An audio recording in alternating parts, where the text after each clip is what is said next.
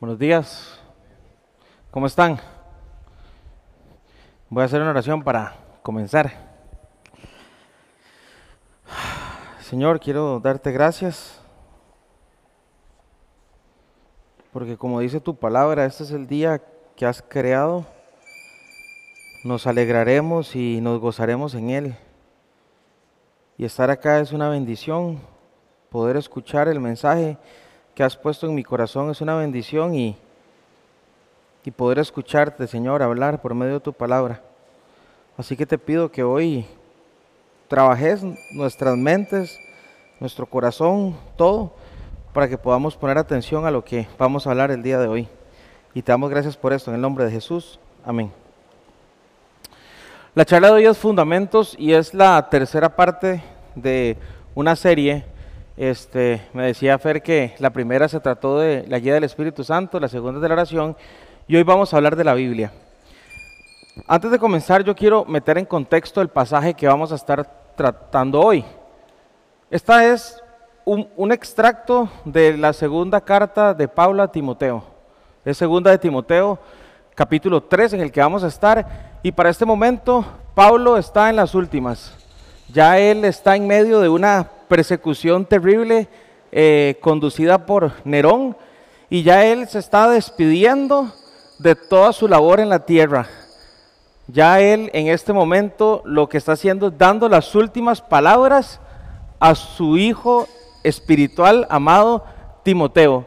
Entonces todo lo que dice esta carta es demasiado, demasiado, demasiado importante porque son esas instrucciones finales de uno de los más grandes líderes de la, de la iglesia a su hijo espiritual. Entonces, vamos a, a comenzar leyendo 2 de Timoteo 3, del 15 al 17, y ahí es donde vamos a estar hoy. Dice así, desde tu niñez, este, es Pablo escribiéndole a Timoteo, desde tu niñez conoces las sagradas escrituras que pueden darte la sabiduría necesaria para la salvación mediante la fe en Cristo Jesús. Toda la escritura es inspirada por Dios y útil para enseñar, para reprender, para corregir y para instruir en la justicia, a fin de que el siervo de Dios esté enteramente capacitado para toda buena obra. Fuerte. Pablo, una persona celosa y amante de la palabra del Señor, lo está motivando y dándole uno de los últimos consejos de la importancia de la Biblia y del poder que hay detrás de la Biblia. Y eso es lo que yo quiero hablar el día de hoy. Y para eso quiero ir desmenuzando todo este versículo. Lo primero que vemos es que Pablo comienza diciéndole, desde tu niñez conoces las sagradas escrituras. Y eso es súper importante porque la afirmación que hace Pablo nos muestra que Timoteo desde el principio de su vida fue instruido en, los caminos de Dios. Y eso es una bendición demasiado grande. Porque cuando uno comienza a estudiar la Biblia y empieza a ver el poder transformador que hay en ella, lo primero que uno dice es, ¿por qué no comencé antes? ¿Por qué? Yo recuerdo a mi mamá cuando estaba en el lecho de muerte y yo me sentaba con ella y le leía la Biblia, lo primero que ella me dijo fue, ¿cómo me hubiera gustado ser yo la que le enseño a usted? Pero Timoteo tuvo este privilegio. Y este privilegio viene porque su familia sabía la importancia de esto y desde pequeño le dieron esa guía. Segunda de Timoteo 1.5 dice, me acuerdo de tu fe sincera, pues tú tienes la misma fe de la que primero estuvieron llenas tu abuela Loida y tu madre Eunice, y sé que esa fe sigue firme en ti. Entonces lo que Pablo está haciendo es recordándole la importancia que hay en la palabra del Señor. Y cuando comienza a escribir esta carta, lo primero que le dice es, recuerdo esa fe sincera. Y nada más quise poner este versículo porque el Señor me ponía algo en el corazón y es la responsabilidad de los papás de guiar a los hijos en los caminos del Señor. La fe nace por el oír, el oír la palabra de Dios. Y es importante que ustedes papás que están acá y que traen a sus hijos y los dejan en, en Teos este, Kids, entiendan que esa responsabilidad de instruirlos, de sentarse con ellos, de leer Biblia, de estudiar, de explicarles, la responsabilidad número uno está en ustedes. Aquí es un medio y es un apoyo de toda una organización para guiarlos en este espacio. Pero la responsabilidad número uno está en ustedes. Y si ustedes no tienen ese hábito de sentarse con sus hijos a leer, a estudiar, a orar con ellos, lo invito a que lo hagan, porque Timoteo es un ejemplo de lo que realmente produce en el, fruto de un niño que desde muy temprana edad fue instruido en esto. Y después Pablo lo que simple y sencillamente viene a hacer es terminar de sacar el mejor fruto del, del corazón de Timoteo que había sido desde el principio instruido por su familia. Entonces, esto es fuerte porque Proverbios 23, 6 nos dice, instruye al niño en el camino correcto y aún en su vejez no lo abandonará. Entonces, quiero nada más que, que agarren esto y, por algo está ahí. Es importantísimo esto. No, no lo podemos pasar por alto esto es la evidencia del modelo bíblico de Dios para la familia y lo que es realmente cómo se tiene que comenzar a estudiar la palabra del Señor.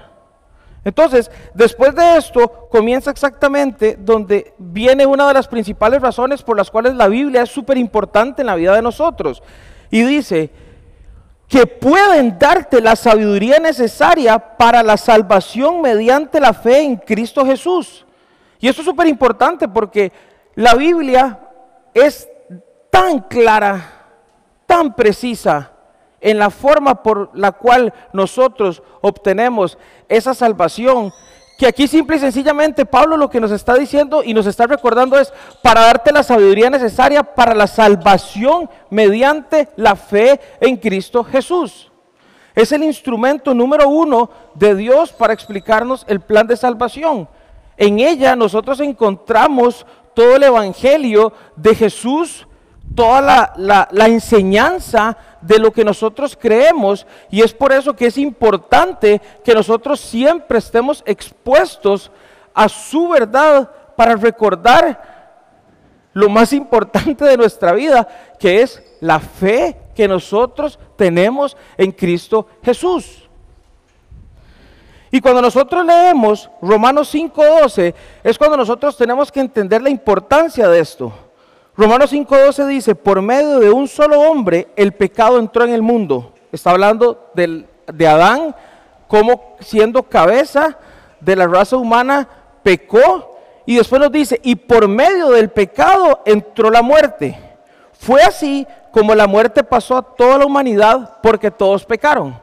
Entonces, cuando uno ve lo que Pablo le está diciendo a Timoteo y cuando uno entiende este versículo, es cuando realmente uno tiene que hacer un alto en el camino y reflexionar bíblicamente cuál es la condición de nosotros sin Jesús. Y lo dice Pablo en Romanos 5, es muerte, muerte física, muerte espiritual y una completa separación de Dios. Pero en, la Biblia nosotros encontramos que Jesús nos dice que Él es el camino, la verdad y la vida, que nadie puede llegar al Padre si no es por Él. Encontramos toda la enseñanza que nos muestra que se nos ha dado un regalo inmerecido, porque de tal manera envió Dios al mundo que envió a su Hijo unigénito para que todo aquel que cree en Él no se pierda, mas tenga vida eterna. Porque encontramos, como dice Efesios 2, que la salvación es, es por fe, no por obras, es un regalo inmerecido para que ninguno de nosotros se jacte y se llene de orgullo. Y por eso Pablo nos habla en Efesios 6 de que es importante revestirnos con toda la armadura que Dios nos ha dado para poder resistir el día malo. Y nos habla la importancia de tener el casco de la salvación. Porque cuando nosotros estamos expuestos a la palabra de Dios y la leemos y la estudiamos y meditamos en ella, lo primero que se nos va a despertar a nosotros es esa identidad de somos hijos de Dios, rescatados de el lugar más oscuro donde jamás creímos que pudimos haber estado y por su gracia y su amor y ese regalo de fe que nos dio, hoy podemos estar en una relación con Él. ¿Qué es lo que dice Romanos 5? Dios Jesús vino para restablecer y ponernos en una relación correcta con Dios, que se había perdido a causa del pecado. Leí un quote increíble que nos decía, el pecado te aleja de la Biblia, pero la Biblia te aleja del pecado. Es increíble cómo cuando uno se desconecta, voy a, hacer un testimonio, pasé una semana terrible y, y me desconecté como tenía el rato de no desconectarme. Y, y salió Elcha, el chamuco. Ustedes no saben cómo yo me sentía, enojado, irritable, con dudas de todo tipo. Y, lo iba y, yo, y entre más culpa y más mal me sentía yo, menos dejaba de leer. Y al día 5, día 6, ya, ya no podía más. No podía más. Y llegó un punto donde llegaron y oraron por mí. Y yo hasta me enojé. Y yo, ya sé eso. Pues, lo único, lo menos que quiero en este momento es que me un versículo. Y, fue Vale la que oró por mí, mi novia. Y yo la dejé en la casa y me fui. Y me hace el Señor, ¿a qué le pasa?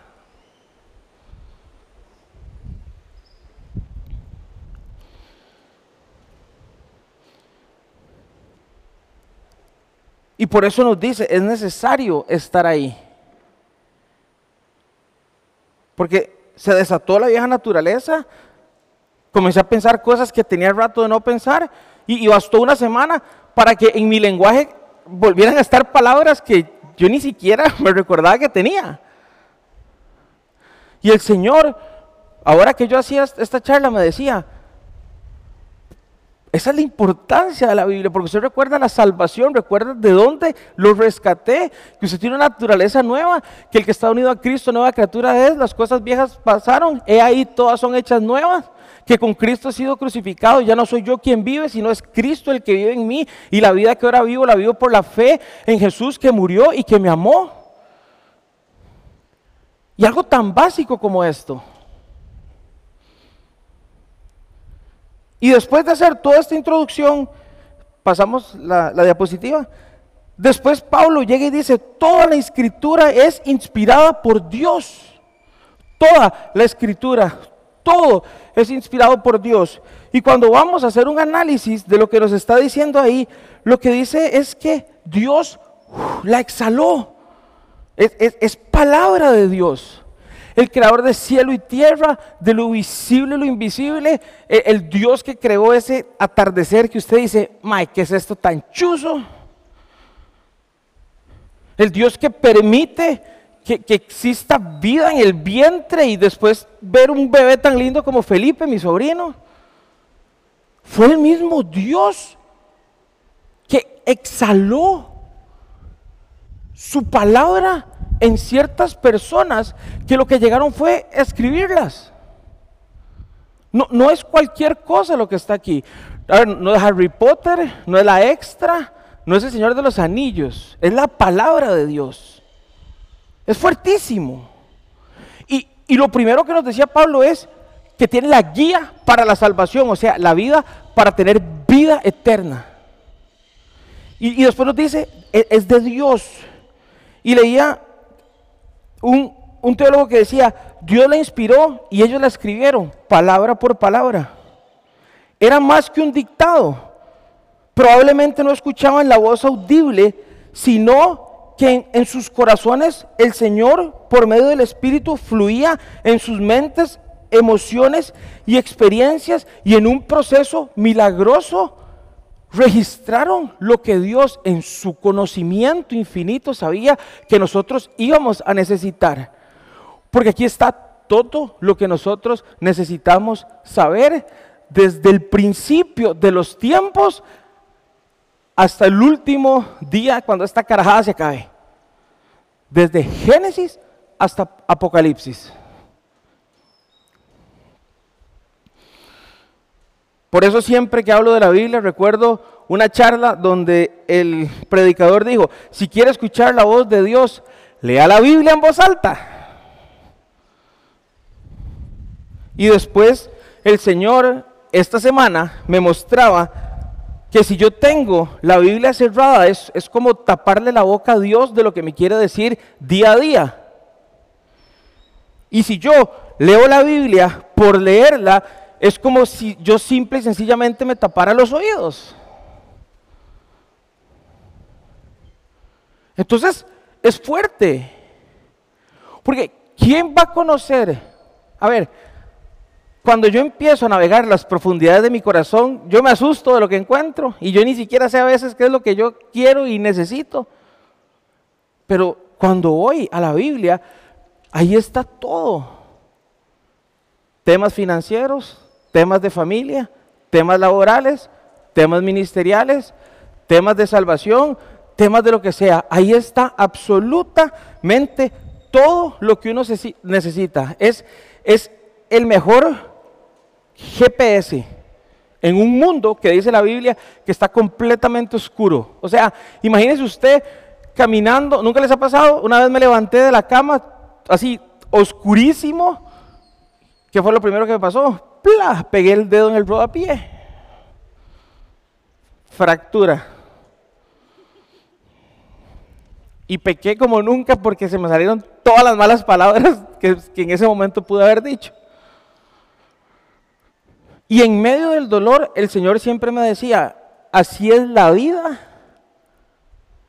del que no está con su Biblia abierta, leyendo, estudiando y guardándola en su corazón para obedecerla.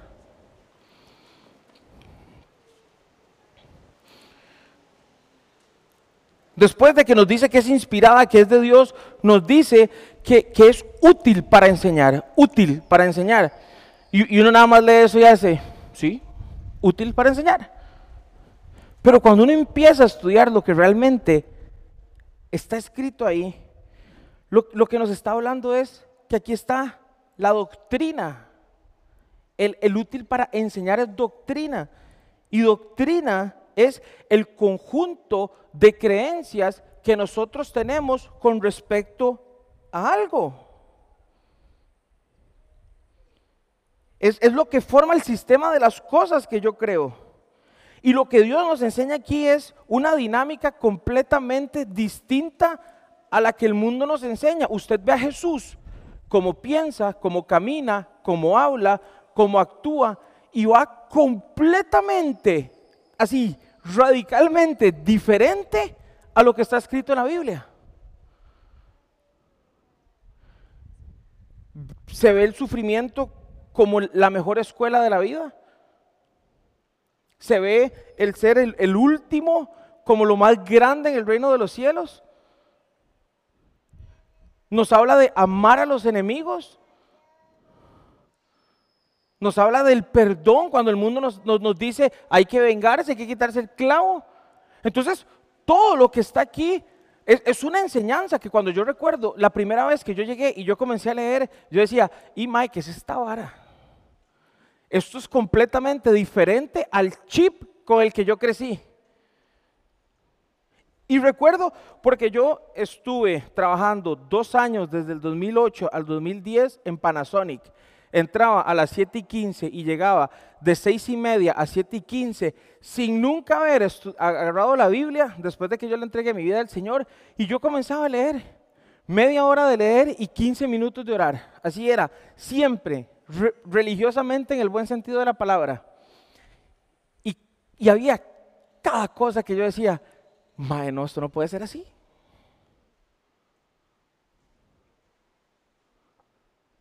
Recuerdo cuando el, ladrón leyendo, pero él no ha hecho nada, Señor, acuérdate de mí, hoy, estarás conmigo en el paraíso. Yo humanamente lo que decía es, está loco.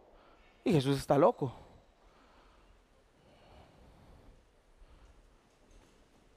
Y cada cosa que, yo empezaba a leer era realmente una enseñanza que al tiempo me di cuenta que es un, patrón de pensamiento y todo un sistema de pensamiento que es, que es de otra naturaleza porque es espiritual, por más raro que suene.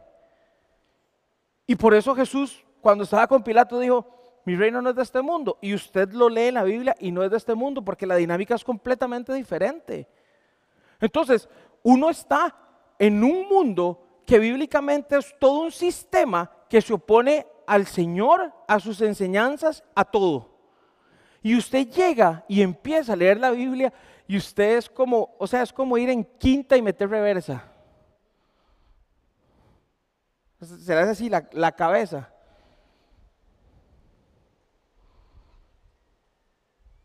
con el fin de que uno viva conforme a ese plan que Dios estableció desde el principio de los tiempos para nosotros. Y eso es lo que dice Romanos 12, 2. No se amolden al mundo actual. Pero si uno no está expuesto a la enseñanza de Dios y a la forma en la que Él piensa, ¿cómo me voy a desamoldar? Dice, sino sean transformados mediante la renovación de su mente. Y la palabra transformados habla de metamorfosis, en serio, es, es como realmente comenzar de cero, siendo un, un pensamiento completamente distinto.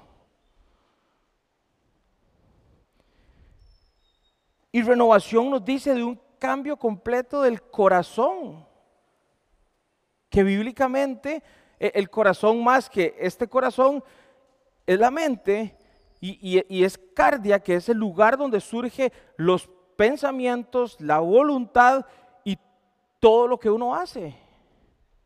Entonces, cuando uno ve la teja, un día vi la extra, yo dije, ma, el mundo está bien mal. Y uno ve todo, redes sociales, los comentarios de Facebook de las personas cuando algo escriben, los stories de la gente, cuando uno, cuando uno empieza a ver realmente todo lo que sucede en el mundo, uno dice, esto está mal. Y por eso Pablo en Efesios 2 nos, nos dice, ya ustedes fueron rescatados de esa corriente, de esa corriente que los arrastraba a la perdición. Pero, pero es lo que le digo yo a los muchachos, pero si yo no estoy aquí sumergido, estoy que me lleva la corriente. ¿Hacia dónde? Hacia los placeres de la vida. Hacia la, vanagloria, el egoísmo, el orgullo y, los deseos de qué? De la carne, que es lo que dice primera de Juan 2.16. Y después dice, nada de eso proviene del Padre, sino del mundo. Y todas estas cosas van a desaparecer y solo va a quedar quién? El que hace la voluntad de mi Padre. Entonces, es, demasiado fuerte. Porque esto que le está diciendo Pablo a Timoteo no es coincidencia. Está, está poniendo la palabra de Dios en lo más alto. Y sobre todo él, que le iba a tocar seguir el ministerio en, en, un mundo de persecución, en una cultura ahí como, como esos tiempos, ¿verdad? Terrible. Y después nos dice, ¿para qué? Para comprobar la voluntad de Dios, que es buena, agradable y perfecta. Porque lo que está escrito acá está escrito con amor. Con amor, para enseñarnos con amor. Para que nosotros cambiemos la forma en la que pensamos y que podamos vivir de acuerdo a lo que el Señor anheló desde el principio para nosotros, antes de que entrara el pecado, que es bueno, agradable y perfecto. Por eso primera Juan dice que obedecer al Señor no es una carga, carga es la desobediencia, carga es las consecuencias del pecado, carga es ser un necio, orgulloso, majadero. Pero cuando uno se sumerge en la verdad de Dios y deja que el Espíritu Santo haga ese proceso de renovación y de transformación, es un ganar-ganar. Es un ganar-ganar.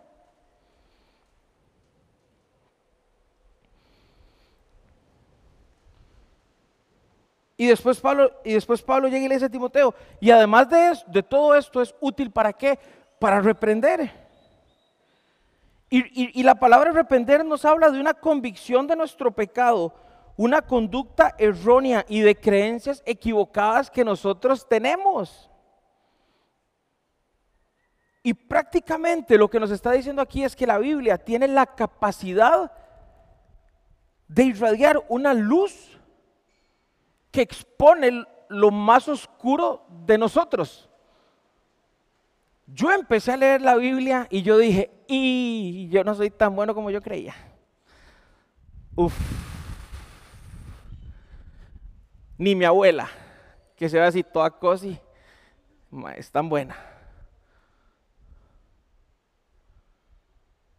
Y el principio de la salvación es reconocer nuestro estado. Y eso es lo que está diciendo Pablo, es, es una convicción. Y por eso Jesús dice, dichosos los que lloran. ¿Los que lloran qué? Los que lloran de su estado espiritual, que reconocen que el pecado está ahí, que cuando se equivocan sufren y, quieren simplemente seguir la voluntad de Dios. Eso, es prácticamente lo que está diciendo aquí.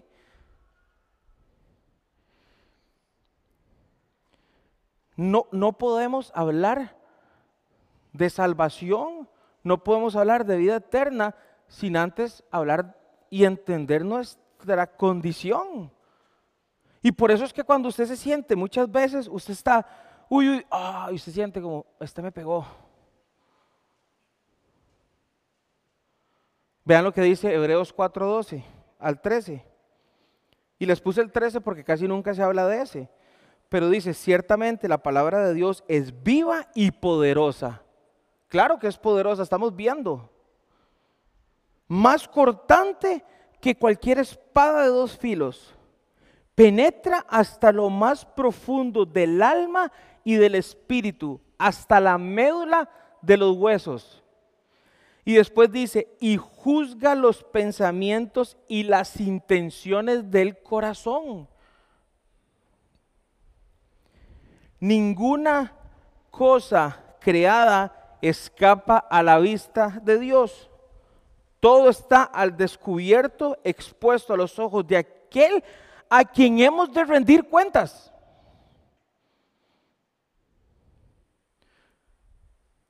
Usted estudia la Biblia y usted tiene la capacidad de, escanear su corazón. Por eso David en muchos de los salmos dice, examíname, oh Dios, y crea en mí un corazón conforme a tu voluntad.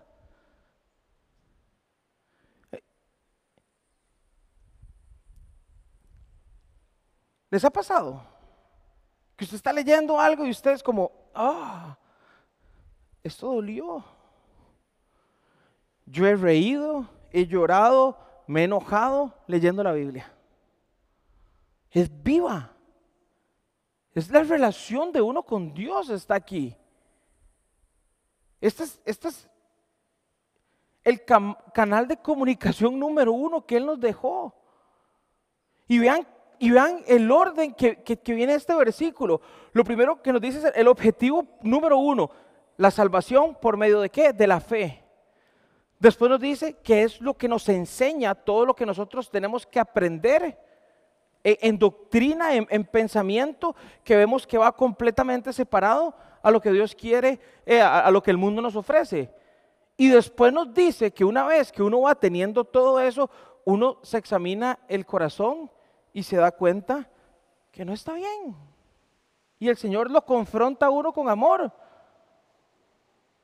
Por eso Hechos 3:19, Pedro en una de esas primeras predicaciones a las multitudes donde se convirtieron yo no sé cuántos miles de personas, dijo, arrepiéntanse, cambie de dirección, cambie el norte de su vida y vuélvase quién? A Dios, para que, digan, para que lleguen días de refrigerio a su vida, días de descanso. ¿Por qué? Porque trae paz. Y eso es lo que Dios, lo que Dios quiere y lo que Dios anhela.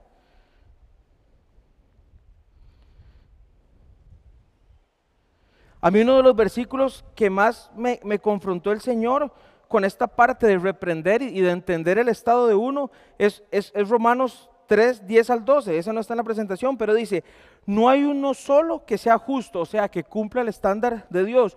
No hay quien tenga entendimiento, no hay quien pueda buscar a Dios. Todos se han ido por mal camino, todos se han pervertido, no hay quien haga lo bueno, no hay ni siquiera uno solo. Y si uno no entiende eso, realmente, ¿para qué necesito un Salvador? Si, si, si yo creo que estoy bien, ¿para qué ocupo un Salvador? Pero cuando usted llega a la Biblia, ah, la cosa no es así. Y Pablo está exhortando a Timoteo hablarle los puntos más importantes y relevantes del poder que hay detrás de las escrituras.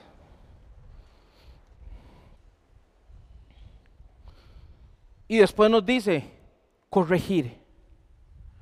Y corregir habla de restaurar algo en su condición íntegra y correcta. Y el término que se utiliza aquí hace referencia a enderezar un objeto que está caído. ¿Qué más caído que el ser humano después de la caída? Por eso se llama la caída. Y, y es ayudar a alguien que hubiera tropezado para ponerse otra vez de pie. Es increíble primero nos enseña, después nos trae una convicción de, que estoy mal para buscar un arrepentimiento que me va a llevar a qué? A que el Señor me levante. Y eso es lo que Él hace. En el momento en que usted cree en Jesús como su Señor y Salvador, llega el Espíritu Santo, mora en, en usted. Y conforme usted va leyendo la Biblia, todo esto se comienza a dar de una forma que tal vez no lo vemos tan estructurado como Pablo lo está poniendo aquí, pero es que en serio ese es como el, como el flow de, de la Biblia. Reconozco mi condición, me arrepiento, comienzo a caminar con Dios y Él me va transformando. Y Corintios dice, somos transformados a imagen y semejanza de quién? De Dios.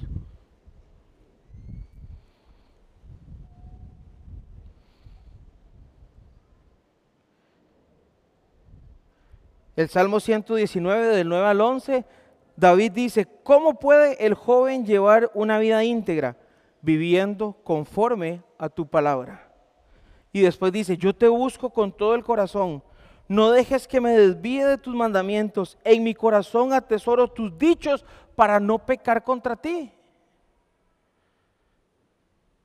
No solo lo levanta, sino que la Biblia tiene la capacidad de mantenerlo a uno caminando con el Señor. Yo me apasioné de la Biblia porque yo en serio comencé a ver y a sentir una paz sobrenatural que, yo no conocía. Primero le entregué mi vida al Señor, hice la oración de fe y dije amén y yo, más no pasó nada. Y paniqué. Y yo, ma, pero ni lloré. No apreté nalga, no sentí como nada, que es esta vara? Nada más repetí. Pero sin darme cuenta yo tenía una convicción que ni siquiera me estaba dando cuenta que en ese momento la tenía y se fue afianzando conforme yo iba estudiando la Biblia y pasaba en estudios bíblicos y hacía preguntas y, empezaba a leer libros y empezaba a instruirme, instruirme, instruirme. Y es rajado en serio, usted deja de leer Biblia y usted, ¡pum!, se cae. O usted lee Biblia por leer Biblia y, también. Es que esto demuestra lo que Pablo le está diciendo a Timoteo, es que hay una necesidad demasiado grande en nosotros de estar realmente conectados con el Señor. Por eso no podemos decir que somos creyentes y cristianos y nada más no leer y no leer y que pasen años de años de años sin, sin que exista como algo que nos inquiete al Señor, porque es que todo esto que hace la Biblia es, es, una función también del Espíritu Santo que nos trae convicción de justicia, juicio y qué, y pecado. Entonces, todo es un combo, donde simplemente que la, que la, que la Biblia esté así en la, en la mesita de noche adornando no tiene sentido. Y mucho menos en el Salmo 91, como si fuera ahí una espada que va a ser, cuando, cuando pasa algo en la casa, uno cree que va a tener vida propia ahí, que va a empezar a, a espantar a lo que se mete en la casa. No funciona así. Leí algo buenísimo que decía un teólogo, la Biblia es como el paracaídas. Y yo, y nada más sigue como explicando unas cosas y al final dice, si usted no lo abre, de nada sirve. Y después continúa de que después de abrir lo que hay que hacerlo, leer, estudiarla, meditarla, memorizarla y al final que obedecerla. Porque hacer todo y nada más decir, ah, muy lindo, muy esto, y usted vivir como le da la gana es, pésimo. Entonces, todo esto es lo que le está diciendo Pablo a Timoteo. Y cierra diciéndole, para instruir en la justicia. Yo aquí estoy aplicando todas las enseñanzas de Naumí en hermenéutica. Dice, denota, la, instruir dice, denota la formación dada a un niño, incluyendo disciplina y corrección. Ya usted se enderezó, pero siempre somos chúcaros. Siempre nos vamos a desviar de alguna u otra forma. Y la Biblia es el instrumento número uno, seguido por la exhortación que nos puedan dar los miembros del grupo en el que nosotros estemos ¿Para qué? Para volver a retomar el camino. La Biblia nos disciplina y utiliza una terminología que hace referencia a disciplina positiva, es disciplina con amor. Aunque a uno no le guste, el Señor lo tiene que disciplinar a uno, es parte de. Yo siempre he sido de los que a mí mi mamá me regañaba mi papá me regañaba y yo me enojaba. Así me estuvieran salvando de una tragedia, yo me enojaba, porque yo siempre he sido así. Y todavía soy así con el Señor. Pero poco a poco he ido aprendiendo que no se trata de lo que yo quiera hacer ni cómo yo lo quiera hacer, sino lo que Él nos dice en su palabra que nosotros tenemos que hacer. Instruir en justicia es disciplinarnos para que nosotros podamos vivir esa vida que agrada al Señor que por nuestras propias fuerzas, en nuestra naturaleza, sin el Espíritu Santo y sin la Biblia, no podemos. Porque dice Gálatas que en lo más profundo de nuestro corazón hay una lucha entre qué? Entre el Espíritu Santo, nuestra naturaleza que nos tiende a hacer el mal, y si nosotros no aplicamos esto que nos está diciendo Pablo, ¿qué vamos a alimentar? la naturaleza que nos lleva a hacer las cosas que Dios sabe que no tenemos que hacer. Hebreos 12:10 dice esto. Nuestros padres aquí en la tierra nos corregían durante esta corta vida, según lo que les parecía más conveniente. Pero Dios nos corrige para nuestro verdadero provecho, y ojo esto, para hacernos santos como Él. Para que en ese proceso de corrección vayamos siendo transformados a su imagen. Por eso Filipenses 1.6 dice que la buena obra que Dios comenzó en nosotros la va a ir perfeccionando. Porque si bien es cierto, yo le entregué mi vida al Señor y tengo el Espíritu Santo, estoy separado para Él, de ahí sigo viviendo en este cuerpo y mientras esté en este cuerpo voy a seguir pecando.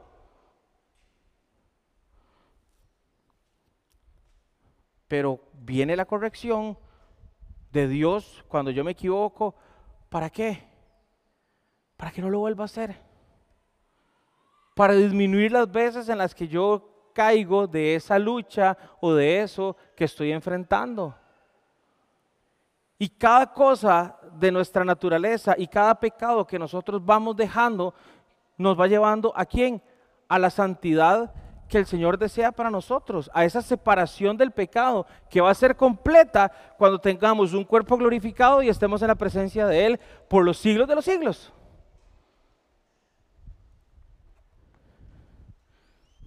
Ay, no, ya se me arrugó. Viento.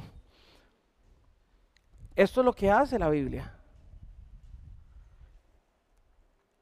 Es complejo.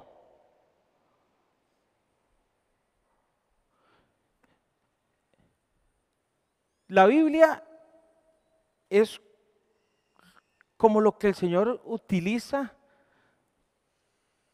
para fortalecer al Espíritu Santo que está en nosotros y capacitarlo con todo lo que nosotros necesitamos para cambiar nuestra vida a su voluntad. Y tener la Biblia y no leerla y no estudiarla ni nada es como como que le digan, usted está enfermo, tiene estas pastillas y usted no se las tome. No tiene sentido. Mi tía está batallando con cáncer y ella detesta ir a la, quimioterapia, lo detesta. Pero cada vez que hay quimioterapia, ella va feliz porque es la medicina que necesita ahorita para sobrevivir y que no se le haga metástasis. La Biblia nos habla de que nosotros tenemos una enfermedad y una naturaleza a la que simple y sencillamente la tenemos que estar vacunando, literalmente. ¿Con qué? Con la palabra de Dios, con la medicina que está aquí. Y eso es lo que nos dice, lo que nos dice Pablo. ¿Y a fin de qué? Termina el versículo. De que el siervo de Dios, que se está refiriendo al hombre y la mujer de Dios, esté y dice, enteramente capacitado. ¿Para qué? Para toda buena obra. Para que dé frutos. Para que su vida sea completamente diferente. Porque nuestras vidas tienen que ser un, reflejo de lo que está acá. Y, esta luz que, ilumina nuestra vida tiene que, que ser algo que irradie y que haga que las demás personas también quieran más. Ustedes son la luz del mundo, decía Jesús. Una ciudad en lo alto. Ninguna lámpara se pone alumbrar debajo de una cama, sino se pone en el lugar más alto para que dé luz. Esto es lo que le está diciendo Pablo a Timoteo al final de sus días. No se le olvide lo más importante, que es lo que lo ha hecho usted ser ese hombre de Dios que usted es, que es lo que usted aprendió en las escrituras y lo que usted puso en práctica. Timoteo, no se despegue de la palabra de Dios. Porque es la única forma de que usted como siervo pueda estar completamente capacitado para dar frutos en un mundo que está lleno de oscuridad.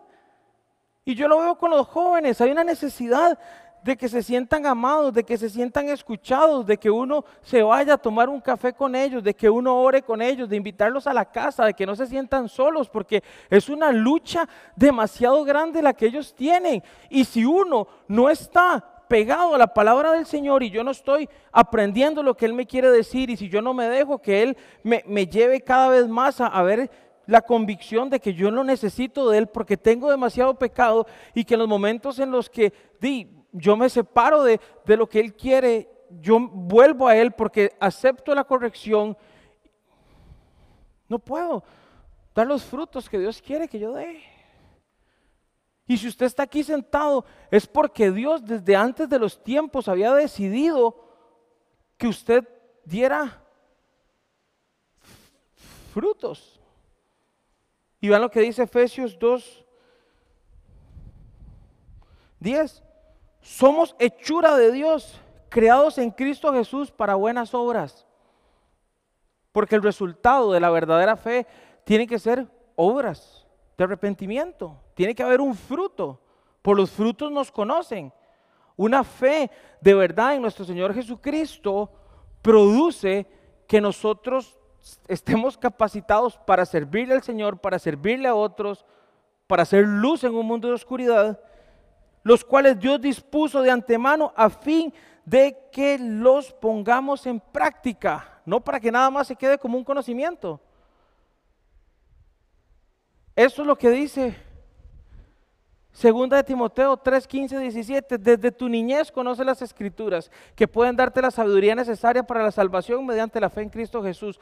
Toda escritura es inspirada por Dios y útil para enseñar, para reprender, para corregir y para instruir en la justicia, a fin de que el siervo de Dios esté enteramente capacitado para toda buena obra. Hoy yo salgo de aquí tranquilo porque sé que este versículo a usted no se le va a olvidar. Y sé que hoy usted entendió el trasfondo de que está esto. Y por eso lo invito a que siga estos pasos. La Biblia, ábrala. Así se comienza. Si no es como el paracaídas, no sirve de nada. Léala constantemente. 15, 20, 30 minutos, hasta que usted se va a dar cuenta que lleva una hora y usted no quiere parar. profundice en los estudios, métase a un estudio de Biblia si no está en un estudio de Biblia. Si su hijo no está en un estudio de Biblia, métalo en un estudio de Biblia o tráigalo aquí o llévelo a Juan o lo que sea. Pero estudiela, no, nada más lea así como usted lee el periódico, como usted lee los encabezados de ser hoy ahí en redes sociales. No, estudiela también. Medítela. Lo que usted lee, piénselo, piénselo, piénselo todo el día. Le va a ayudar demasiado. Cuando usted menos se lo imagina, ¡pum! Lo que usted leyó en la mañana le va a ayudar en alguna situación que usted se va a enfrentar. Memorícela. Memorícese un versículo. Memorícese un versículo a la semana. Cuando usted se dé cuenta, ¿cuántas semanas tiene el, año? 54, 53, no sé. Imagínese si uno se, se supiera un versículo por semana. Pero sobre todas las cosas, obedézcala. Y cierro con una frase de Walter Henriksen que no tengo ni la menor idea de quién es.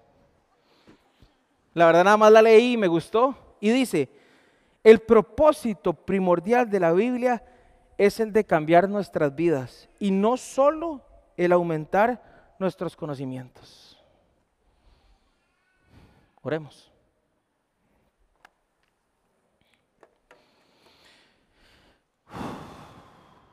ni nada, Señor, a lo que vinimos. Trae convicción de lo que hablamos hoy. Y que cada persona que está acá sienta pasión y hambre por estudiar tu palabra, por leerla, por memorizarla. Con nuestras fuerzas va a ser difícil. Por sentimiento va a ser difícil pero con disciplina y con un corazón dispuesto, vos haces el trabajo. Y te doy gracias por esto, Señor. Que salgamos de aquí con motivación, con pasión y con deseo de ir hoy mismo en la noche a estudiar un capítulo de la Biblia y aprenderlo y a memorizarlo y a obedecerlo. Y te doy gracias por esto en el nombre de Jesús. Amén.